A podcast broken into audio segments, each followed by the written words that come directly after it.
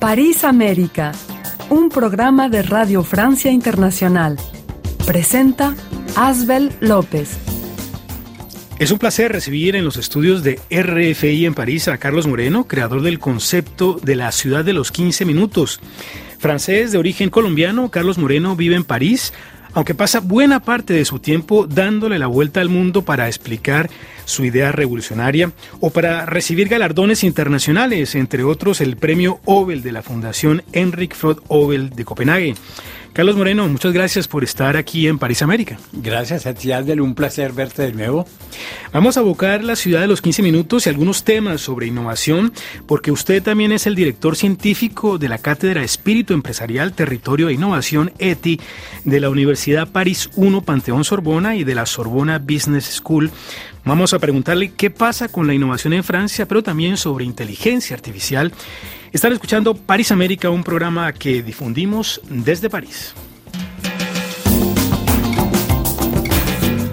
Eh, yo estoy seguro, estimado oyente, que usted entenderá rápidamente el concepto de ciudad de los 15 minutos de Carlos Moreno, nuestro invitado hoy en París América, si yo le digo que uno de los propósitos es reducir nuestro tiempo en buses y metros en lugar de que pasemos en los transportes públicos varias horas por día, que sean algunos minutos solamente. La idea de Carlos Moreno es que el ciudadano pueda vivir cerca de su lugar de trabajo, pero también cerca de un hospital o de un centro de salud, cerca de supermercados, cines y teatros, canchas de fútbol y gimnasios, todo ello a 15 minutos a pie o en bicicleta. Bueno, 15, 20, 30, en fin, cerca. Esto implica suprimir los desplazamientos inútiles, vivir de una manera diferente la ciudad con un ritmo distinto, que nuestros desplazamientos sean escogidos y que no sean por obligación. Carlos Moreno, habría mucho más que decir sobre su noción de la ciudad de los 15 minutos, pero tal vez para darle una idea más precisa a los oyentes, usted podría darnos un ejemplo concreto. Me refiero a medidas específicas, proyectos de urbanismo, que los alcaldes hayan hecho para poner en práctica su concepto de ciudad de los 15 minutos. Albert, tu definición que has evocado, bueno, es realmente eh, exactamente eso la idea. Eh, concretamente, además tenemos ahora este orgullo de ver tantos proyectos alrededor del mundo en continentes con culturas, lenguas, contextos muy distintos. Eh, cojamos uno lejos de nosotros, por ejemplo, en Corea del Sur, donde estuve hace poco, la segunda ciudad de Corea que se llama Busan, una ciudad muy conocida por ser de mucha tecnología, como muchas cosas en Corea del Sur. Y qué sorpresa para mí cuando llego a esta ciudad que el alcalde ha lanzado desde el 2020, en la pandemia, el concepto y me invita a su ciudad y me encuentro nada más con su alcaldía, que ya no es solamente una alcaldía, sino que en el corazón de la alcaldía, en una especie de, patios abiertos, los transformó para instalar eh, un centro pedagógico lúdico para familias con niños, en los cuales integra eh, historias, cuentos, biblioteca, elementos digitales. Y él me dice, es que usted ha dicho con eso de los 15 minutos que cada metro cuadrado tiene que tener múltiples usos y que estamos desperdiciando no solamente el tiempo en desplazamientos inútiles, sino los metros cuadrados con muchos edificios que sirven para una sola cosa y por lo tanto cuando esta actividad termine están cerrados. Quise dar ejemplo con mi alcaldía y ahora dentro de la alcaldía tengo un centro lúdico pedagógico para el padre de familia e hijos y pueden venir aquí cuando quieran, un lugar múltiples usos. Estamos hablando de Seúl.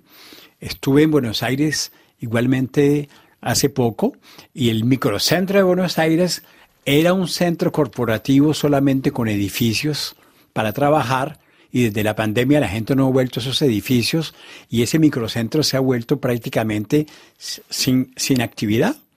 Entonces, el alcalde Horacio Rodríguez Larreta lo ha incorporado en el proyecto de la ciudad de 15 minutos en Buenos Aires para que esos edificios sean transformados en una mezcla de utilizaciones de diferente tipo y que el espacio público alimente igualmente actividades, ya no utilizándolo para autos, sino para otras actividades. Esos son ejemplos muy concretos. En París, la primera medida que tomó la alcaldesa Ana Hidalgo, que es conmigo coautora de ese concepto, a quien siempre le rindo homenaje en cualquier parte del mundo y en cualquier lengua, porque sin ella esto no hubiera tenido esta eh, viralidad mundial. La primera medida que tomó Hidalgo fue abrir los patios de las escuelas los fines de semana.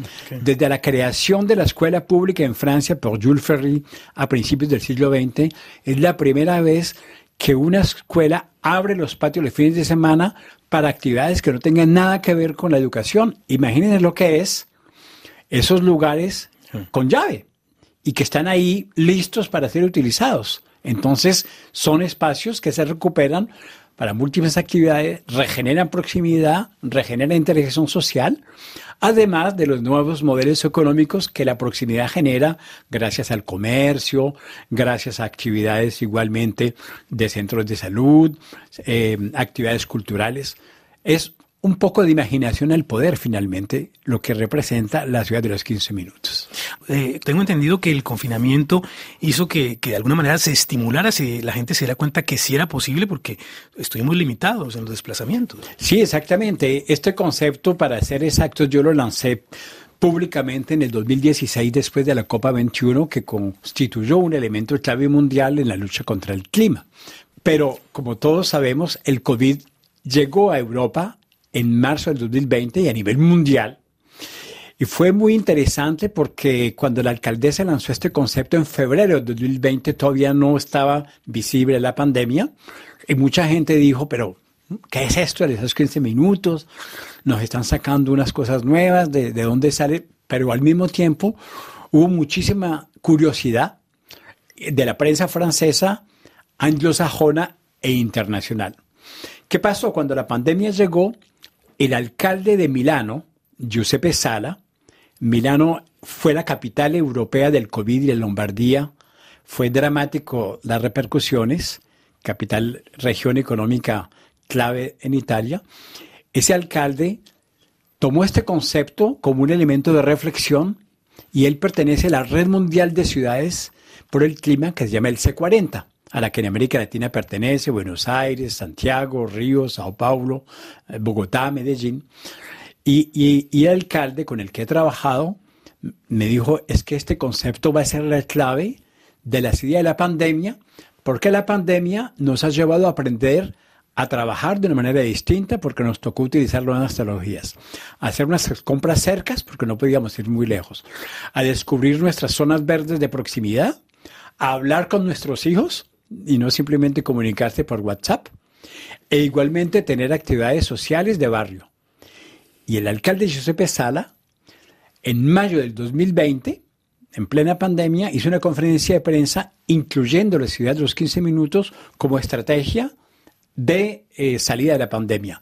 Y la Red Mundial de Ciudades, el C40, en julio de 2020, hizo una conferencia, un comunicado oficial diciendo las ciudades del C40 toman como hoja de ruta la ciudad de los 15 minutos porque lucha contra el clima por las bajas emisiones, revigoriza la economía local, más actividad económica, más empleo, más igualmente interacciones sociales, más dinamización de la ciudad.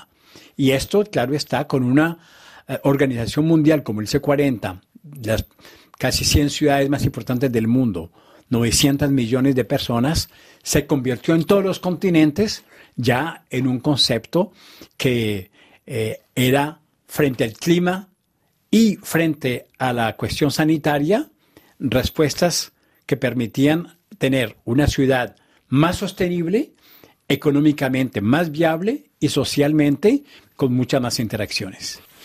Están escuchando París América, un programa que difundimos desde París. Carlos Moreno, usted es el director científico de una cátedra en la Sorbona sobre innovación. También ha sido pionero en Francia de la inteligencia artificial en el campo de la robótica.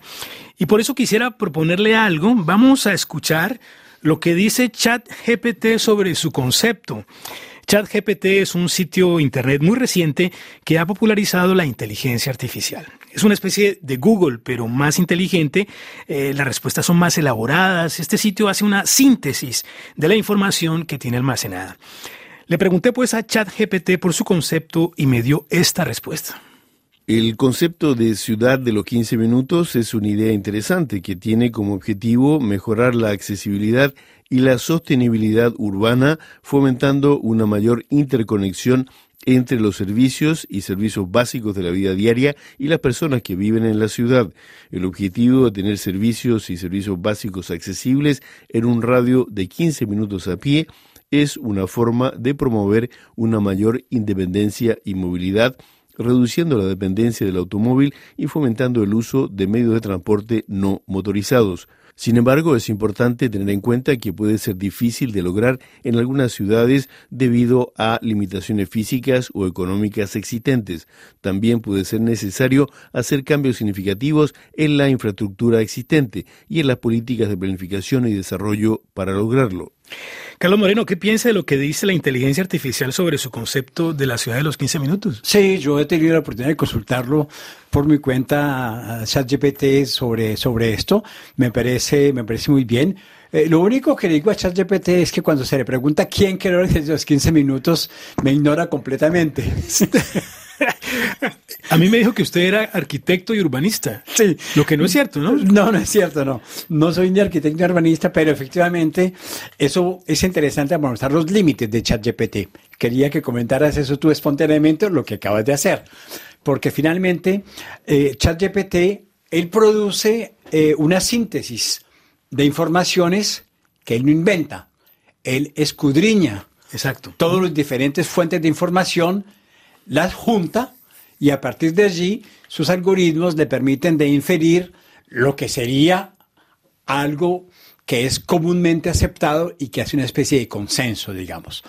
Esta definición, efectivamente, que ha expresado, no tengo nada que decir, es completamente válida.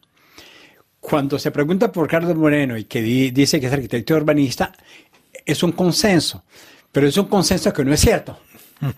Porque yo siempre digo en mis conferencias, no soy arquitecto, no soy urbanista, he ganado muchos premios de arquitectura y urbanismo, lo acabas de decir, el pergamino de oro de la Organización Mundial de las Naciones Unidas y, muchos más.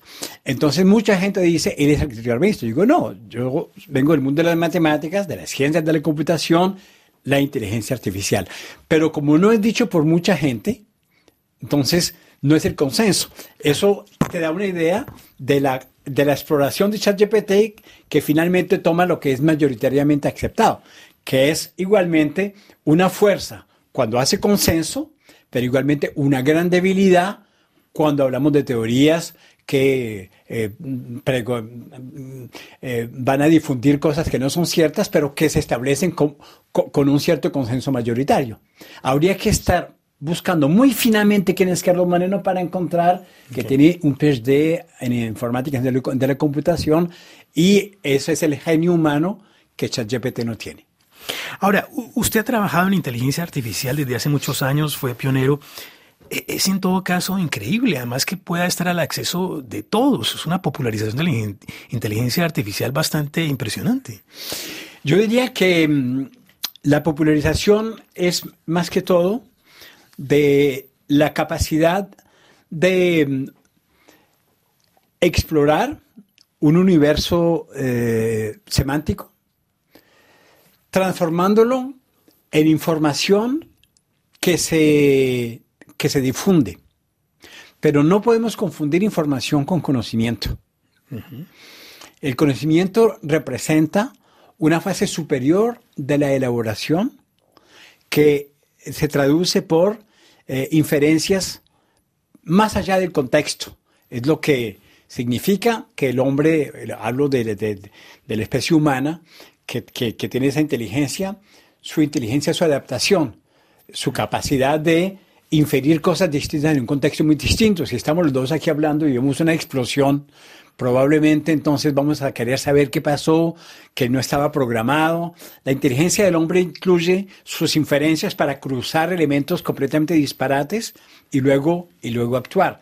ChatGPT, lo que quiero decirle a los oyentes es que tiene una capacidad exploratoria de la información muy grande. Escudriñar, como usted dice. Escudriña. Muy bien. Pero no crea un conocimiento nuevo. No hay una generación del conocimiento. Eso es un fantasma, digamos, de decir, no, porque una vez que ha explorado unas ciertas bases de, información, él va a ligarlas entre ellas y, esto va a decir que no, esto va a decir que sí, porque, eh, porque establece un consenso, es que es lo que yo he dicho anteriormente.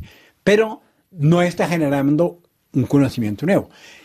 Claro está, para los estudiantes que tienen que hacer una tarea o que tienen que hacer un examen, es, muy, es muy útil porque ChatGPT les hace la tarea. Y una pesadilla para los profesores. Claro, pero esas son las tareas en las cuales justamente ponen en tela de juicio nuestra manera de enseñar, porque nosotros en este mundo del XXI siglo no deberíamos enseñar simplemente para verificar consensos, sino para crear conocimiento. O sea que nosotros mismos como profesores tenemos que colocar un nivel más de generación del conocimiento y no poner a la gente a que nos reproduzca cosas que existen.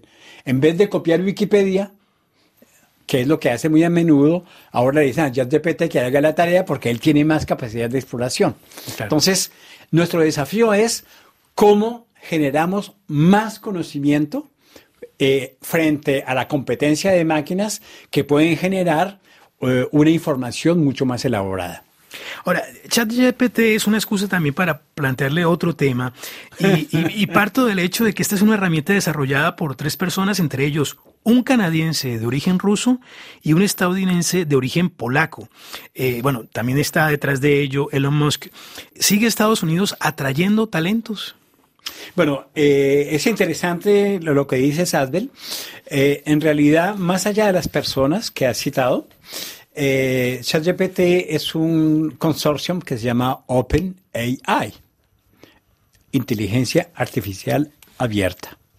Y OpenAI fue realmente financiado en sus inicios por Microsoft. Es la, compañía que realmente eh, está detrás.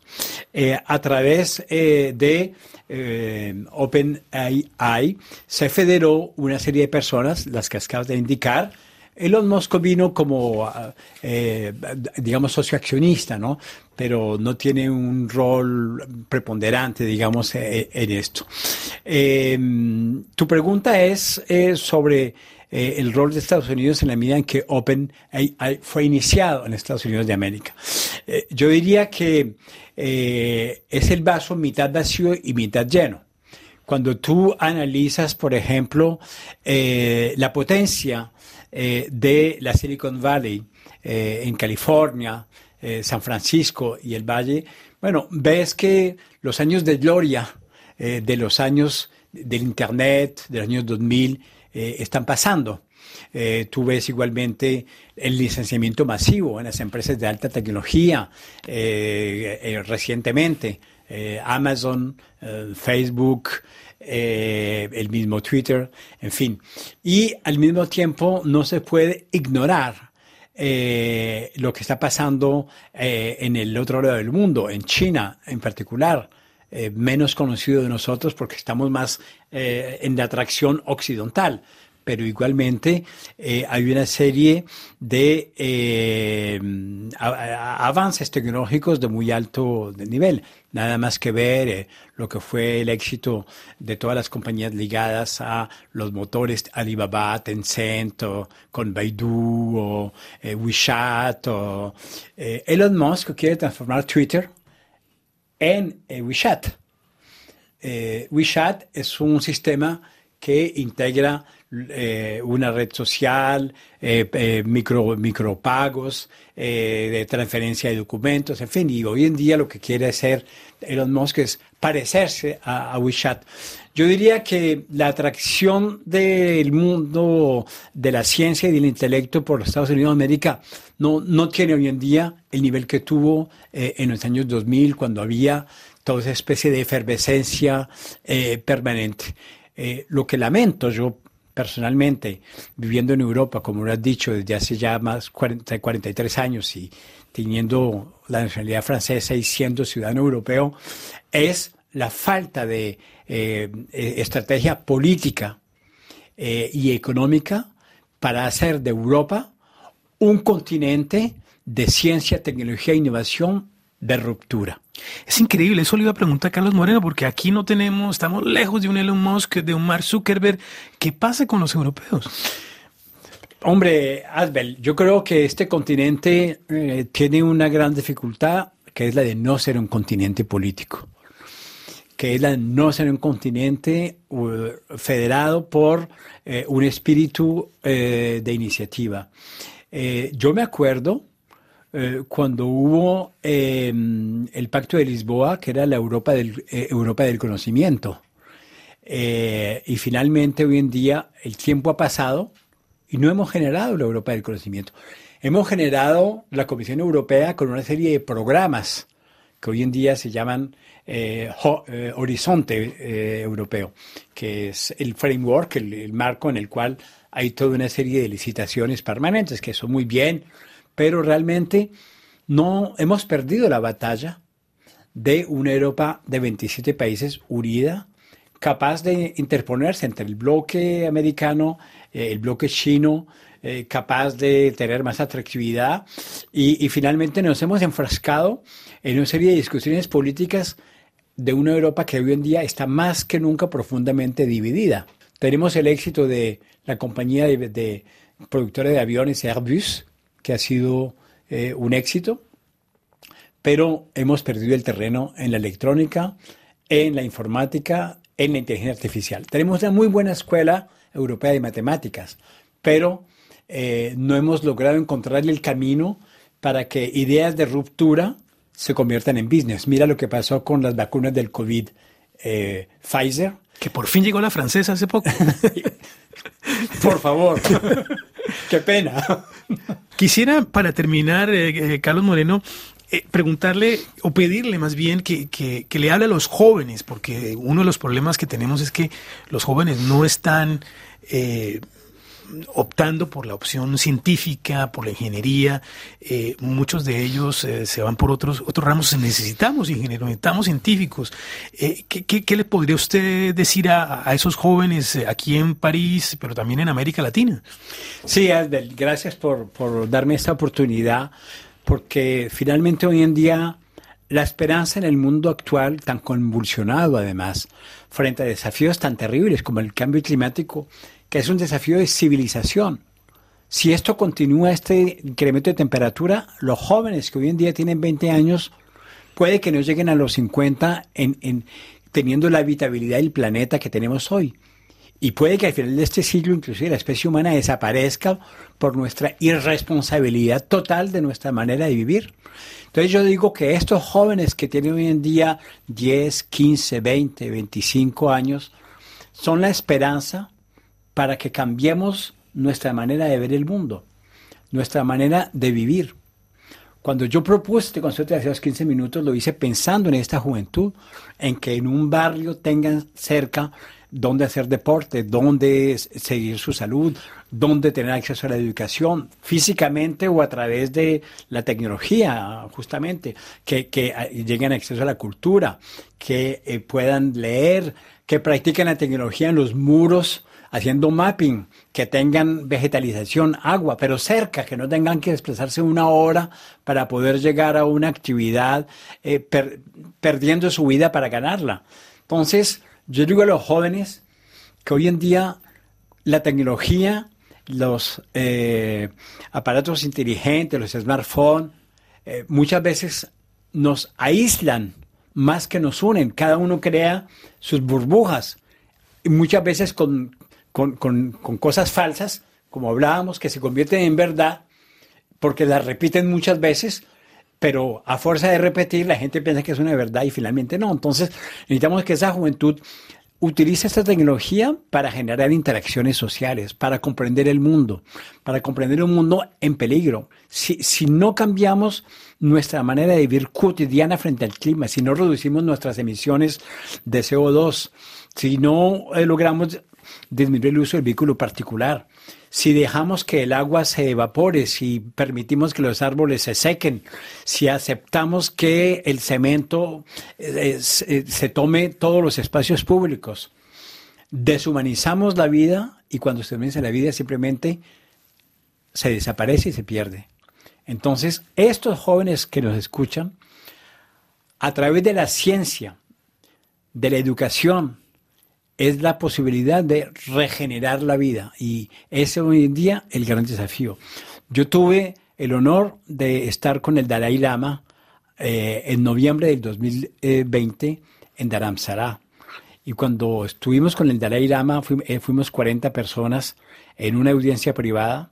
Todo su discurso del Dalai Lama no fue para nosotros, sino para la generación de nuestros hijos, de los jóvenes, diciendo la responsabilidad de ustedes es que esos jóvenes tengan tres cosas, educación, educación y educación. Mm.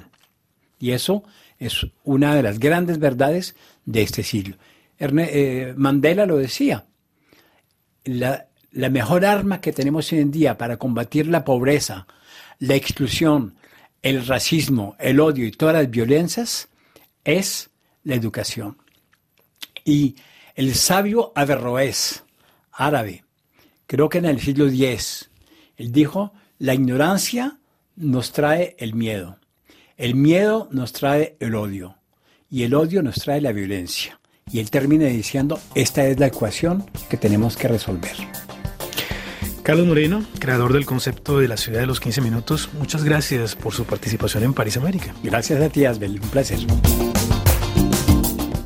Llegamos así al final de París América, un programa que difundimos desde París. Los espero el próximo jueves a partir de las 3 y 3 minutos de la tarde, hora de París. Hasta entonces.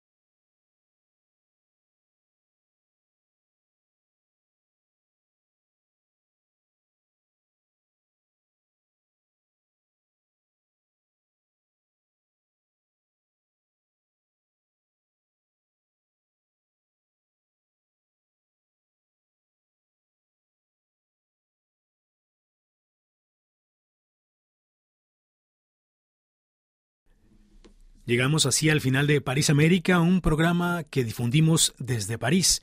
Los espero el próximo jueves a partir de las 3 y 3 minutos de la tarde, hora de París. Hasta entonces.